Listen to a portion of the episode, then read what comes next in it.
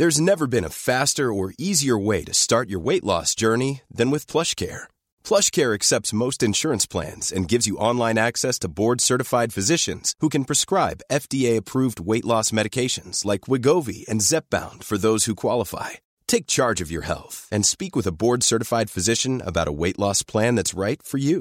Get started today at plushcare.com slash weight loss. That's plushcare.com slash weight loss. plushcare.com slash weight loss.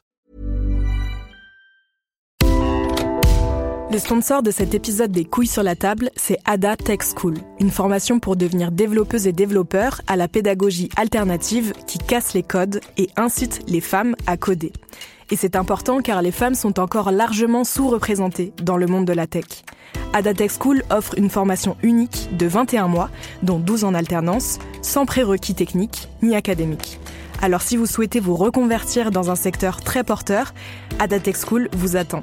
L'école est implantée à Paris, Lyon et Nantes. Il y a trois rentrées par an et la prochaine est le 27 mai. On nous dit qu'il reste quelques places. Ça vous intéresse? Vous pouvez postuler dès maintenant ou vous renseigner sur le site adatechschool.fr. Ada, A-D-A, Tech et School. Et en attendant, bon épisode Les couilles sur la table, épisode 9.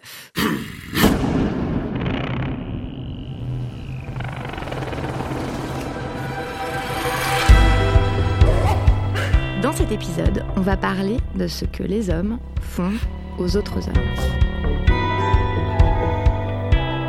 Nous sommes, comme dans l'épisode précédent, en compagnie d'Olivia Gazalet, philosophe et auteur de cet ouvrage formidable qui s'appelle Le mythe de la virilité, que je vous recommande encore parce qu'il est extrêmement riche, détaillé et très agréable à lire.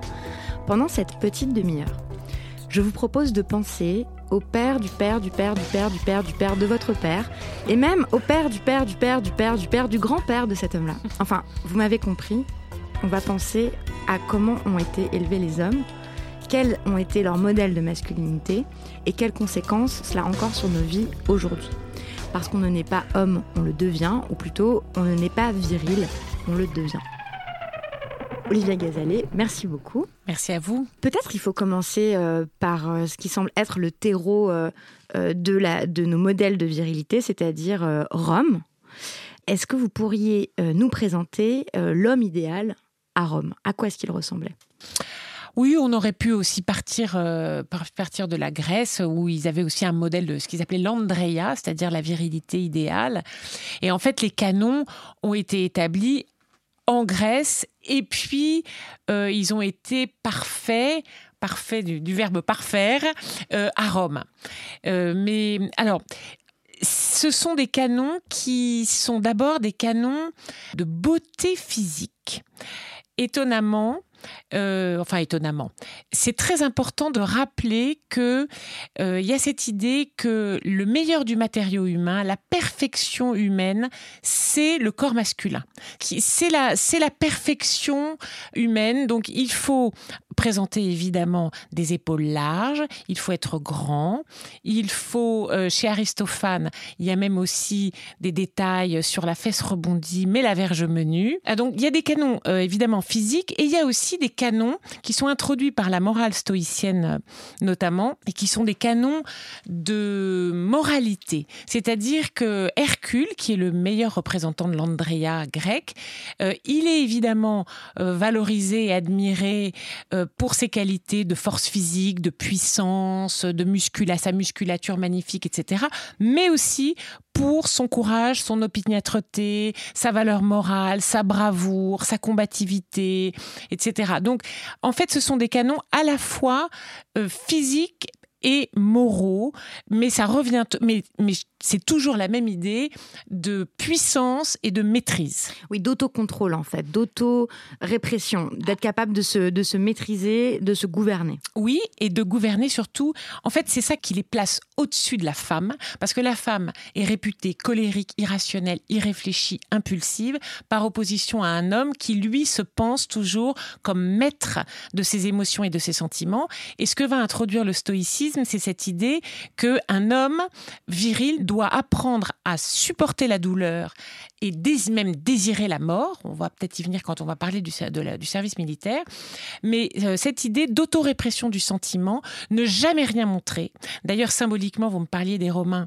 À 17 ans, le jeune Romain se couvre d'une toge et la toge est là pour, symboliquement, c'est l'idée de la pudeur, c'est-à-dire non seulement la pudeur physique, mais surtout la pudeur des sentiments. Un homme ne doit rien montrer, euh, ni pleurer. Euh, ni euh, euh, avoir peur, ni alors voilà, il ne peut parce qu'en fait, en fait, il y a autocontrôle des sentiments du corps, mais il y a, enfin il y a autocontrôle aussi de donc du corps, des sécrétions, etc. J'étais très étonnée de lire que l'homme n'était pas censé ni cracher, ni éternuer, ni renifler, ni bailler, ni bailler, parce que ça, ce sont des signes d'effémination. Et il faut bien comprendre que être un homme, c'est d'abord et avant tout ne pas être une femme et se démarquer de la femme. Donc l'effémination, c'est la pire des hantises. Euh, dans l'Antiquité, et ça allait rester longtemps. Et donc, même aujourd'hui, on, en garde des traces. Voilà, bien sûr. Parce que cette homophobie qui découle de la gynéphobie, c'est-à-dire c'est parce que le féminin est déprécié que l'effémination est soupçonnée d'être l'indice de euh, la lâcheté, de la pusillanimité et de la mollesse. Parce que, encore une fois, la mollesse, c'est la hantise romaine, la mollitia. La mollitia. La mollitia. Il, se traitait, sans arrêt de mollis, parce que la mollitia, ça rend renvoie à la passivité féminine et donc à cette idée que la femme ne se gouverne pas puisqu'elle subit ses écoulements menstruels par opposition à un homme qui, lui, est censé mais on a vu que c'était difficile, est censé gouverner euh, son érection et ses émissions séminales. On fait un petit détour euh, géographique et on va en Grèce. Vous écrivez euh, sur tout le système pédérastique en mhm. Grèce. Mhm.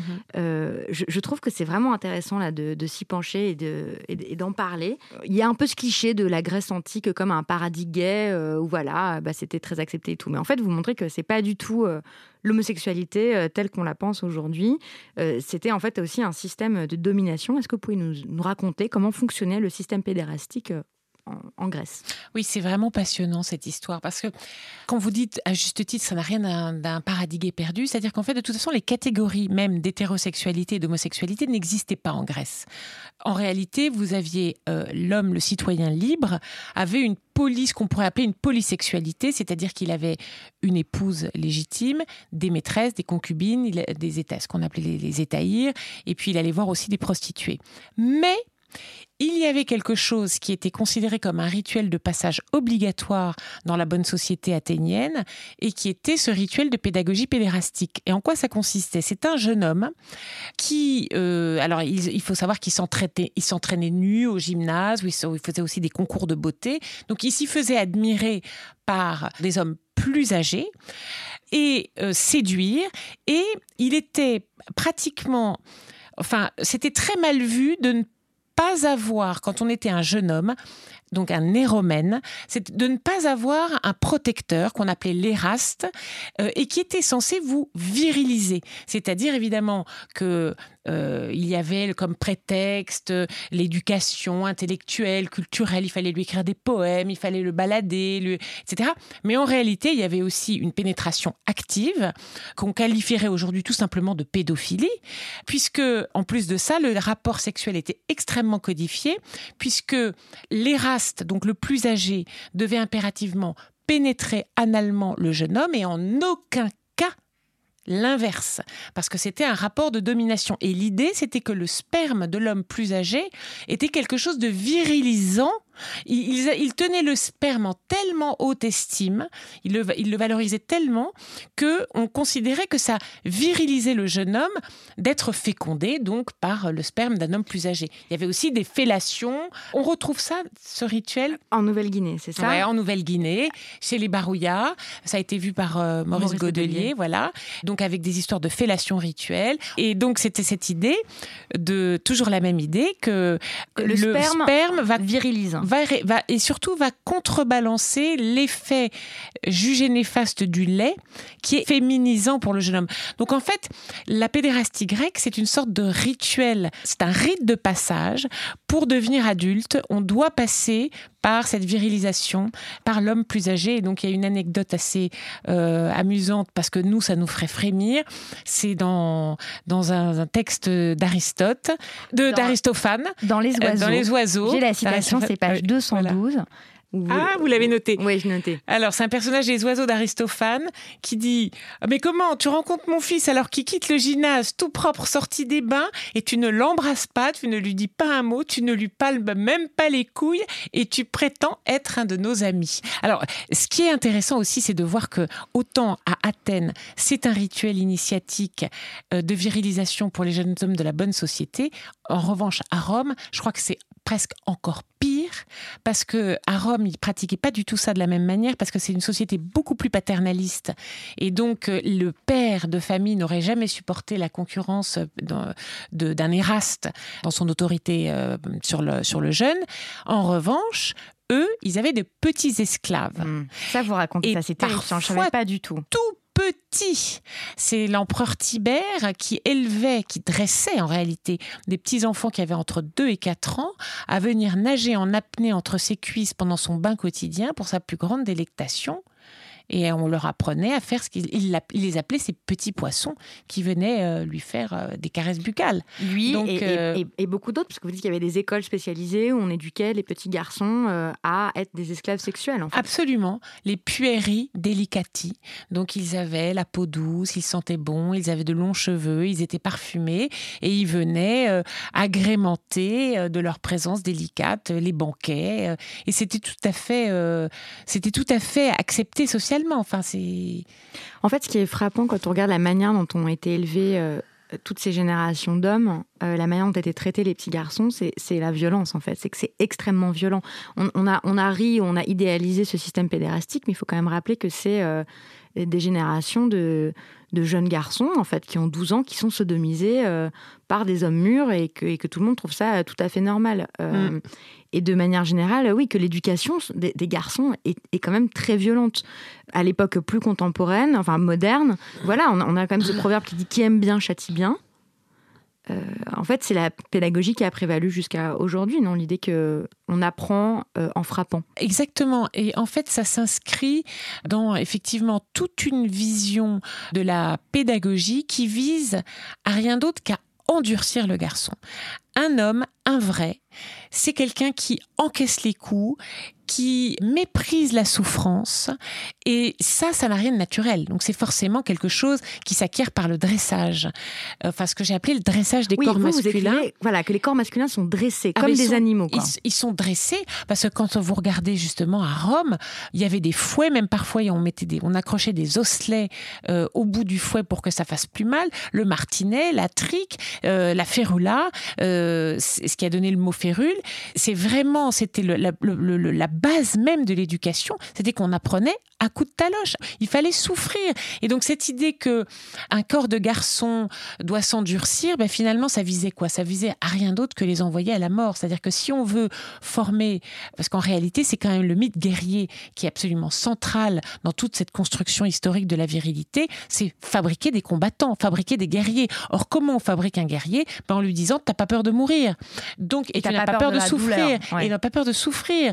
Et puis euh, on, on verra après ça s'exercer au service militaire. Bon, à, Sparte, euh, c'était très violent, ça commençait très jeune, mais au Moyen Âge, il y avait une éducation militaire à partir de l'âge de 4 ans, avec des épreuves harassantes, que ce soit à Sparte ou à l'époque médiévale, c'était des brimades continuelles, des, apprendre à supporter le froid, la faim, euh, les coups. Et puis, ce qui m'a aussi beaucoup frappé en plongeant dans l'histoire, c'est de voir à quel point euh, l'obéissance et la servilité sont là aussi pour fabriquer un homme. Fabriquer un homme, c'est fabriquer quelqu'un qui est prêt à... Parce que dans l'armée, on a besoin d'obéissance et de discipline. Donc en fait, on fabriquait des petits garçons complètement endurcis et pratiquement fanatiquement obéissants. Et ça, c'est quelque chose qu'on retrouve quand même à l'époque fasciste, où c'est, euh, ils ont, si vous voulez, placé le culte de la virilité à son paroxysme à cette, à cette époque-là, le culte du muscle. Voilà. Et donc, euh, bon, bah, si on en parle. Mais que, mais que voilà, effectivement, dans les, dans les valeurs euh, viriles ou dans l'éducation qu'on donne aux garçons, c'est d'être, euh, on leur apprend à obéir et à endurer la souffrance. L'obéissance, en tout cas dans le fascisme, c'est c'est absolument fondamental. Il faut obéir fanatiquement. Et ça, c'est aussi une forme de dressage. Donc il faut apprendre à l'enfant à obéir dès la plus petite enfance et obéir à coup de trick. Hmm. Oui, y compris euh, en France, je dirais, il était quand même pas rare que les instituteurs euh, frappent euh, leurs élèves, y compris dans les années 50. Ah ben moi, je l'ai encore. subi dans les années 60. Ah bon? À la fin des années 60. Ah oui, oui, oui, oui. Eh ben, on frappait surtout les garçons d'ailleurs. Les filles, peu. Enfin, je n'ai pas de souvenir personnellement, mais je me souviens que le maître en CM2 euh, euh, frappait encore. Il y avait encore la, la règle sur les doigts. C'était une des rares écoles, parce que quand j'en parle autour de moi, il y a peu de gens qui. Mais bon, fin des années 60, il y avait encore ça dans des écoles en France. Oui, oui c'est tout à fait toléré de, de, frapper les, les, enfants. Oui, ou en tout cas, quand, quand ils n'étaient pas frappés, il y avait encore des punitions physiques. Par exemple, au coin, main sur la tête, ou sous, sous le bureau de la maîtresse. On voit en plus totalement, la punition totalement perverse comme des, garçons qui allaient sous le bureau de la mère, qui y passaient toute l'heure. Hein. Ça paraissait normal. Hmm. Ou dans le froid. des punitions. ah oui, oui, oui. Ah, mais ça, euh, le froid, il y a encore des pensionnats en France. Bon, alors en anglais. If you thought the only way to get a more defined jawline with natural looking results was through surgery, think again. Juvederm Volux XC is a non surgical injectable gel filler that improves moderate to severe loss of jawline definition and can help you achieve natural looking results with little downtime. Even better, this improved definition lasts up to one year with optimal treatment. No maintenance required. Improve jawline definition for a smooth, sculpted look with Juvederm Volux XC. For important safety and to find a licensed specialist, visit juvederm.com. That's J U V E D E R M.com. Not for people with severe allergic reactions, allergies to lidocaine, or the proteins used in Juvederm. Common side effects include injection site redness, swelling, pain, tenderness, firmness, lumps, bumps, bruising, discoloration, or itching. There's a risk of unintentional injection into a blood vessel, which can cause vision abnormalities, blindness, stroke, temporary scabs, or scarring. Talk to a licensed specialist to find out if it's right for you. Hiring for your small business? If you're not looking for professionals on LinkedIn, you're looking in the wrong place. That's like looking for your car keys in a fish tank. LinkedIn helps you hire professionals you can't find anywhere else, even those who aren't actively searching for a new job but might be open to the perfect role. In a given month, over 70% of LinkedIn users don't even visit other leading job sites. So start looking in the right place. With LinkedIn, you can hire professionals like a professional. Post your free job on linkedin.com slash people today. Peut-être n'en parlons pas, mais en France, où on, les, tout à coup, on les réveille à 4 heures du matin et on leur de, parce que tout à coup, il y a eu un problème dans le dortoir et tout à coup, une personne a fauté, tout le dortoir est puni, dans le froid, pieds nus, à 4 heures du matin, au milieu de la nuit. Ça se pratique encore. Hmm. Bon, donc ça, c'est quand même un point commun qu'ont eu, euh, enfin, quelque chose qu'ont eu en commun euh, tous nos ancêtres. Euh, oui. Tous nos ancêtres, c'est d'avoir été éduqués de façon violente. Comme si, bah, c'est en ce sens que je dis devenir un homme, c'est un fardeau. Évidemment, devenir une femme euh, à cette époque-là, c'était pas non plus. Euh, euh, mais disons que ce qui m'a beaucoup frappé en écrivant ce livre, c'est de voir à quel point tout l'ensemble de ces rituels initiatiques étaient extrêmement euh, douloureux parce que là vous avez parlé du rite de la pédagogie pédérastique mais dans le cadre du service militaire à Athènes il y avait aussi d'autres rituels qui étaient très barbares. Par exemple le rite de marginalisation c'est-à-dire que c'est un gamin hein, quand même qui a parfois 17-18 ans et qui pendant euh, plusieurs semaines est euh, abandonné à ses seules forces dans la nature, dans la forêt. Il doit se débrouiller, euh, se cacher le jour et la nuit, aller chasser ou voler pour se nourrir. Quel est l'intérêt de tout ça, sinon de fabriquer un guerrier endurci Et c'était le seul, la seule finalité. C'était ça, fabriquer du guerrier. Oui, vous montrez à quel point le modèle central du masculin, c'est le héros, le guerrier en fait, le soldat. Mais vir, wir, ça veut dire, ça, ça vient du sanskrit et ça veut dire le héros. La virilité, ça vient de vir, ouir, le sanskrit, le héros. Oui, et l'héroïsme, c'est fondamental. C'est-à-dire, euh, le, le, pleutre, le lâche, il est assimilé au féminin, toujours. Donc à un sous-homme. un, sous-homme, donc à un non-homme. En revanche, celui qui meurt sur le champ de bataille, là, c'est le parangon de la virilité. À, euh, à, Sparte et à Athènes, ceux qui mouraient sur le champ de bataille, ils avaient une belle sépulture, et les autres, euh, eh ben, ils n'avaient même pas leur nom. Euh, voilà, ceux qui n'étaient, ceux qui mourront de leur belle mort dans la vie, dans la, pas de leur belle mort, justement, de la, de la, de la mort normale, on va dire pas sur le champ de bataille, eh ben, leur nom ne sera pas inscrit sur, le, sur, le, sur la sépulture. Donc, ça allait quand même très, très loin. Mais, en fait, après avoir lu votre livre, je vois la ville de Paris de façon euh, très différente aussi, parce que je n'avais jamais réalisé à quel point euh, la ville était construite aussi à la gloire de l'armée et du soldat. Euh, bah oui, l'arc de triomphe, l'arc de triomphe, les invalides, la grande armée, le champ de Mars, le champ de Mars, évidemment, la place Vendôme. Et ouais, ouais, tout, ça, c'est que à la gloire de bataille, de soldats.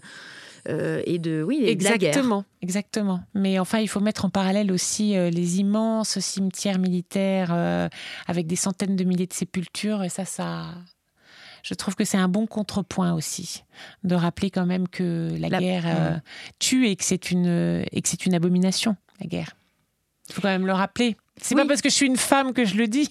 Non, bien sûr.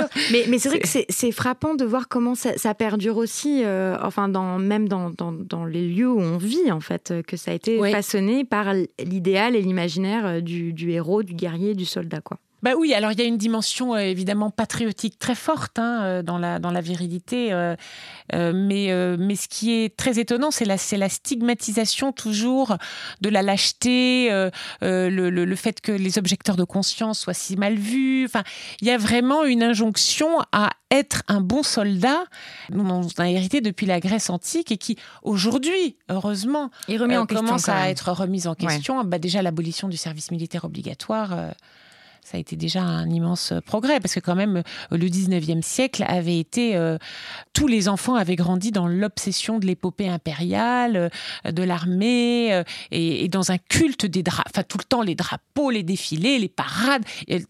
Mais toute la société entière vivait au rythme du clairon et de. Bon, alors, évidemment, nous, nous n'en sommes plus là, mais il y a encore beaucoup de pays dans lesquels ça reste l'idéal archétypique de la virilité, c'est le soldat. D'ailleurs, euh, vous expliquez aussi, vous racontez comment euh, l'armée très concrètement contrôlait euh, la virilité de ces, de ces recrues. En fait, l'examen euh, pour faire son service militaire, c'était aussi un examen de virilité. Oui, alors euh, ça c'est dans l'histoire de la virilité que j'ai trouvé des éléments là-dessus sur effectivement le, le, pour l'entrée dans la conscription, il y avait effectivement une intronisation avec la toise, etc. Et quand on était petit, on pouvait se faire refouler ou en tout cas on était, paraît-il, très mal perçu, moqué, discriminé, alors que le grand, beau athlétique, il était tout de suite perçu, enfin, promis à une très belle carrière militaire. Mais ça, ce sont des discriminations qui ont toujours lieu, enfin, qui ont toujours cours, hein, pas dans l'armée, mais dans la vie. Et hmm. même à l'embauche, on le sait, ça. Vous en parliez tout à l'heure des rapports entre euh, la virilité euh, et toutes ses conséquences politiques, euh, notamment dans le fascisme le fascisme, c'est vraiment à, pousser le, le, culte de la virilité à son, à son maximum. Mais oui, parce que d'abord, c'est le culte du muscle et de la force, et puis d'une certaine brutalité aussi, portée à sa, quintessence. Et puis, euh, mais ce qui, est intéressant, c'est de regarder l'ouvrage qui s'appelle Fantasmalgorie, qui est récemment, enfin, récemment traduit en français sous ce nom-là, de Klaus Teveleit, dans laquelle il montre justement ce que j'ai trouvé très intéressant, c'est qu'il montre que derrière euh, ce besoin de former une carapace extrêmement dure, brutale, invincible, insensible, il remarque dans les écrits des corps francs qu'il a analysés longuement, dans toute cette littérature des corps francs, une angoisse terrible de la fragmentation, de la dissolution. Et il y a une obsession chez les nazis, il y a une peur de l'indifférenciation. Euh, c'est une idéologie comme souvent les idéologies très dogmatiques qui euh, tient absolument au maintien des polarités très opposées. C'est-à-dire que l'homme est vraiment un homme, il est très très opposé à la femme, et il n'y a rien de commun entre les deux. Et, euh, évidemment, les rôles, les rôles sont très sont, sont clairement démarqués. Avec évidemment l'abomination suprême, c'est l'efféminé, ou l'homosexuel, parce qu'on peut vraiment parler d'un homocauste aussi. C'est pas un jeu de mots, c'est vraiment une réalité. Ils ont, euh, les homosexuels ont... été exterminés euh, par le Troisième Reich. Absolument, on peut parler d'un homocauste. Et en réalité, pourquoi? Parce que l'homosexuel, il brouille euh, la différenciation sexuelle, il brouille les frontières. En plus, il abolit les distinctions de classe et de race, puisque l'homosexuel est prétendument quelqu'un qui est suspecté d'être dans, la, dans l'effémination, dans ce qu'ils appellent la juiverie. Donc finalement, l'homosexuel concentre toutes les tares de la dégénérescence. Et surtout, il brouille la différenciation absolue des sexes. Et ça qui est, qui est fondamental dans, les, dans le système fasciste. C'est fondamental parce que là, on voit aussi, Klaus Tevelwijk le dit très bien, il y a un mépris, une misogynie euh, immense dans le, dans le, nazisme. et, pourtant, elles ont porté, elles ont été nombreuses à voter pour Hitler, à porter au pouvoir, mais alors ensuite, après, euh, soignent, reconduites euh, à, leur, à leur cuisine oui, à la maison et à la, oui, production des à la, bah, la, procréation surtout. Hein. Même on connaît l'histoire de les Born. Enfin, oui, la femme est là pour procréer, pour fabriquer du garçon, du jeune fasciste. Bon, voilà les différentes manières euh, dont euh, les, hommes euh, ont été éduqués jusqu'à donc le, pire modèle possible, qui est donc ce modèle nazi. Pour finir, j'aimerais que vous me parliez euh, plus globalement de, ce livre que vous avez écrit. Vous avez travaillé dessus pendant trois ans, sur ce mhm. mythe de la virilité. Est-ce que votre regard sur les hommes a changé maintenant? Oui, énormément. Parce que, en fait, j'étais partie sur une réflexion sur le féminin qui a d'ailleurs alimenté la première moitié du livre, qui porte euh, mm. plus sur la domination de l'homme sur la femme. Et il me manquait quelque chose, c'est-à-dire que je voulais essayer de comprendre pour quelles raisons, alors que le féminisme avait gagné la bataille idéologique, qu'on avait un féminisme d'État, un féminisme monde, des conférences internationales, des ministères des droits des femmes, etc., dans tous les pays développés. Il y en a pas. Non, mais oui, non, mais je veux dire, ça a été pris en charge dans les démocraties occidentales, cette question, depuis quand même déjà au moins 20, euh, 30 ans, euh, sérieusement. Et je ne comprenais toujours pas pourquoi euh, il y avait le plafond de verre, euh, la perpétuation des discriminations et du sexisme, euh, toujours autant de viols, de harcèlement, enfin tous ces phénomènes qui semblent sortir du chapeau depuis un mois, mais en fait qui sont connus depuis longtemps. Hein. Et puis, en réfléchissant sur le féminin, je me disais, mais en réalité, le problème vient non pas seulement des stéréotypes sexués sur le féminin, mais vraisemblablement des stéréotypes sexués sur le masculin. Et c'est là que j'ai commencé à m'intéresser aux hommes, en me demandant mais quel est le ressort de la domination masculine? Et en tirant des fils, je suis tombée sur la magnifique euh, histoire de la virilité de Alain Corbin, euh, Courtine et Vigarello, qui, a été ma bible pendant trois ans et qui est vraiment d'une richesse exceptionnelle. Ils ont convoqué je ne sais combien de dizaines d'historiens, chacun un point précis, mais c'est vraiment une mine d'informations. Et en lisant ce livre, j'ai vraiment pris conscience de ce que voulait dire Bourdieu quand il a dit que la virilité est à la fois un privilège et un piège. Parce que en se plongeant dans l'histoire du masculin, on se rend compte que la domination phallique s'est exercée sur les femmes, mais qu'elle s'est aussi beaucoup exercée sur le masculin et qu'on peut réellement parler d'une oppression de l'homme par l'homme et pas seulement d'une domination de l'homme sur la femme. Donc évidemment, mon regard a énormément changé parce que ce thème de l'homme victime qui m'agaçait parce qu'il est en général utilisé par les masculinistes en disant l'homme est victime des femmes. Bien sûr. Eh bien, moi, je pense que les hommes sont victimes, effectivement, mais qui sont victimes d'abord et avant tout d'eux-mêmes. Ils sont victimes d'une certaine image de la virilité, le mythe de la virilité, donc le virilisme, qui est une idéologie entièrement construite, fabriquée à l'aide de la philosophie, de la mythologie, de la science, du droit. Toutes les disciplines ont conspiré pour fabriquer cette, image. Et effectivement, mon image des hommes a changé parce que je me suis rendu compte à quel point devenir un homme j'avais beaucoup travaillé sur la, sur la phrase de Simone de Beauvoir euh, dans mon premier livre. C'est compliqué de devenir. On ne naît pas femme, on le devient, mais évidemment. Mais c'est aussi extrêmement difficile, coercitif, contraignant et discriminatoire de devenir un homme. Même si, et il faut sans arrêt le rappeler, parce que, en fait, je suis d'accord avec vous évidemment, mais il faut sans arrêt le rappeler que euh, le groupe homme ne bénéficie pas des mêmes avantages non plus. C'est-à-dire qu'ils ont un certain nombre d'avantages. Ça va avec, c'est-à-dire qu'ils sont dominés par leur domination, euh, c'est aussi difficile et ils sont victimes de ce mythe-là, mais ça leur apporte malgré tout euh, certains avantages, notamment en termes de pouvoir très concret. Oui, absolument, vous avez raison. Mais il y a quand même pas mal d'hommes qui sont exclus. Par exemple, je pense à l'homophobie. L'homophobie, c'est une réelle discrimination. Donc ça veut dire qu'il y a beaucoup d'hommes aussi qui subissent de la discrimination. Il ne faut pas les oublier. Et euh, on peut parler d'homophobie, on peut parler aussi de transphobie.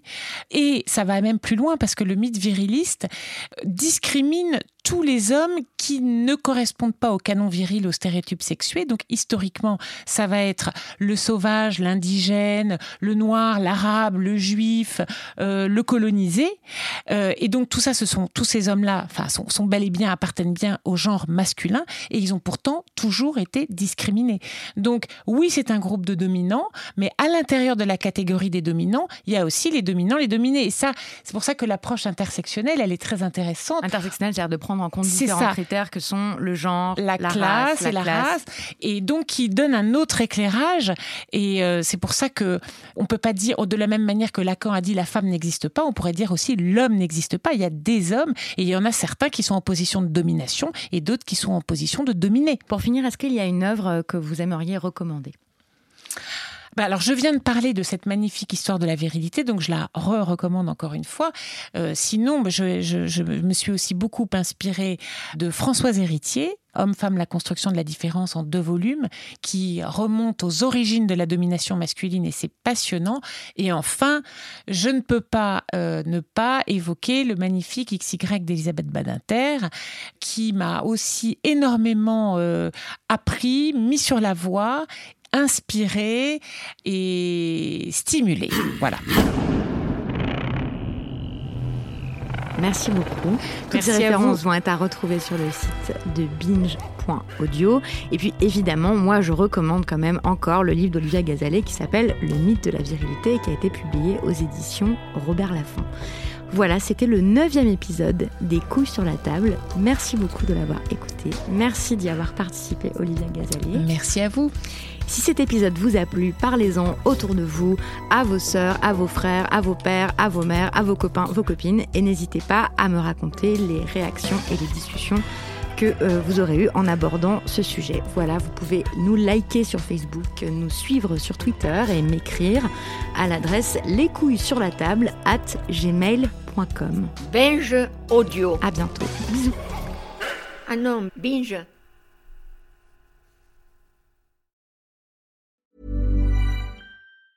Hey, it's Danny Pellegrino from Everything Iconic. Ready to upgrade your style game without blowing your budget? Check out Quince. They've got all the good stuff shirts and polos, activewear, and fine leather goods, all at 50 to 80% less than other high end brands. And the best part? They're all about safe, ethical, and responsible manufacturing. Get that luxury vibe without the luxury price tag. Hit up quince.com slash upgrade for free shipping and 365 day returns on your next order. That's quince.com slash upgrade.